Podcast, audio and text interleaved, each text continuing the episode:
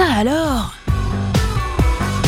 Ça alors? Chaque semaine, une anecdote, une histoire avec Julien Bougeot sur Sun. Salut à toutes, salut à tous, je suis heureux de vous retrouver comme chaque lundi sur Sun pour ça alors. De l'inattendu, du surprenant et du loufoque seront comme d'habitude au programme des minutes à venir. Ça alors, saison 3, épisode 95, c'est parti. Le printemps est sur le point de faire son entrée dans l'année 2022 et avec lui son corollaire de fleurs, de senteurs, de feuilles épanouies et pour les moins chanceux d'entre vous, de crise due au pollen. L'occasion est toute trouvée pour s'en aller cheminer au pied de quelques arbres parfois étonnants. On commence du côté de Nantes et d'un arbre pour le moins surprenant puisqu'il s'agit de l'arbre héron. Il sera à découvrir en 2027 du côté de l'ancienne carrière à Misery dans le bas quartier de Chantenay. Cet arbre, comme nul autre, aura des dimensions extraordinaires avec un diamètre de 50 mètres pour 35 à 45 mètres de hauteur. Par ailleurs, un couple de hérons mécaniques pourra embarquer des visiteurs pour un vol circulaire autour de l'arbre. À présent, on descend quelques branches et l'on part désormais à la découverte de véritables arbres. Avant toute chose, connaissez-vous le vieux Chico, Jorupa Walk ainsi que Pando? J'ai l'honneur de vous présenter les trois vénérables parmi les vénérables puisqu'il s'agit des trois arbres les plus vieux de la planète.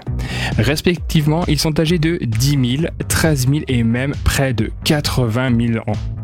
Effectivement, ces spécimens extrêmes sont fascinants et si l'on se penche un peu plus précisément sur le cas de Pando, celui-ci est remarquable à plus d'un titre, puisqu'avec son âge canonique, cet arbre brigue également tout simplement le titre de plus vieil organisme vivant au monde. Par ailleurs, Pando a la particularité de se composer de nombreux arbres. Bien que l'on parle ici de plusieurs arbres, il s'agit concrètement à chaque fois d'un clone de l'arbre originel, ce qui lui assure cette longévité exceptionnelle et perpétuellement renouvelée, bien que malheureusement menacé par l'étalement urbain dans son secteur. On vient de le voir, les arbres présentent pour certains des capacités de résilience et de résistance hors normes, mais parfois certains humains savent également prendre soin d'eux. C'est notamment le cas du photographe Sebastião Salgado, qui à la fin des années 90 a hérité de l'exploitation de bovins et de la terre de son père dans la région brésilienne de Minas Gerais. À cette époque, tout le secteur ne présentait pratiquement plus aucun arbre. Avec l'idée et l'aide de sa femme, ils créèrent l'Institut Terra, levèrent des fonds et plantèrent plus de 2 millions d'arbres en 20 ans. Résultat des courses, le désert est devenu une réserve naturelle permettant d'aider les agriculteurs locaux à préserver les sources d'eau avec les arbres grâce à leurs pépinières. Comme quoi, l'humanité peut parfois être la solution, il s'agirait que certaines de ces bonnes graines germent massivement de ci de là. À présent, je vous invite à découvrir quelques arbres parmi les plus insolites de la planète. On part dans l'ouest de la Pologne et plus précisément à quelques kilomètres de la ville de Gryffino pour pénétrer dans une forêt hors norme.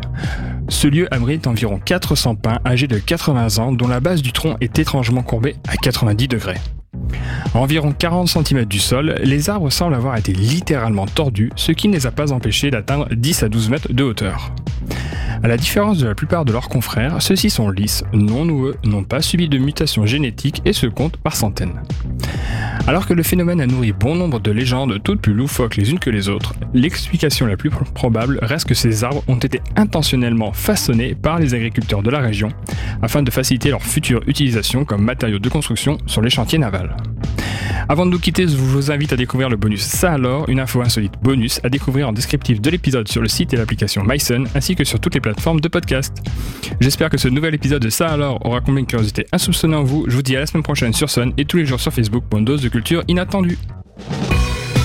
Ça alors, disponible en replay sur myson et le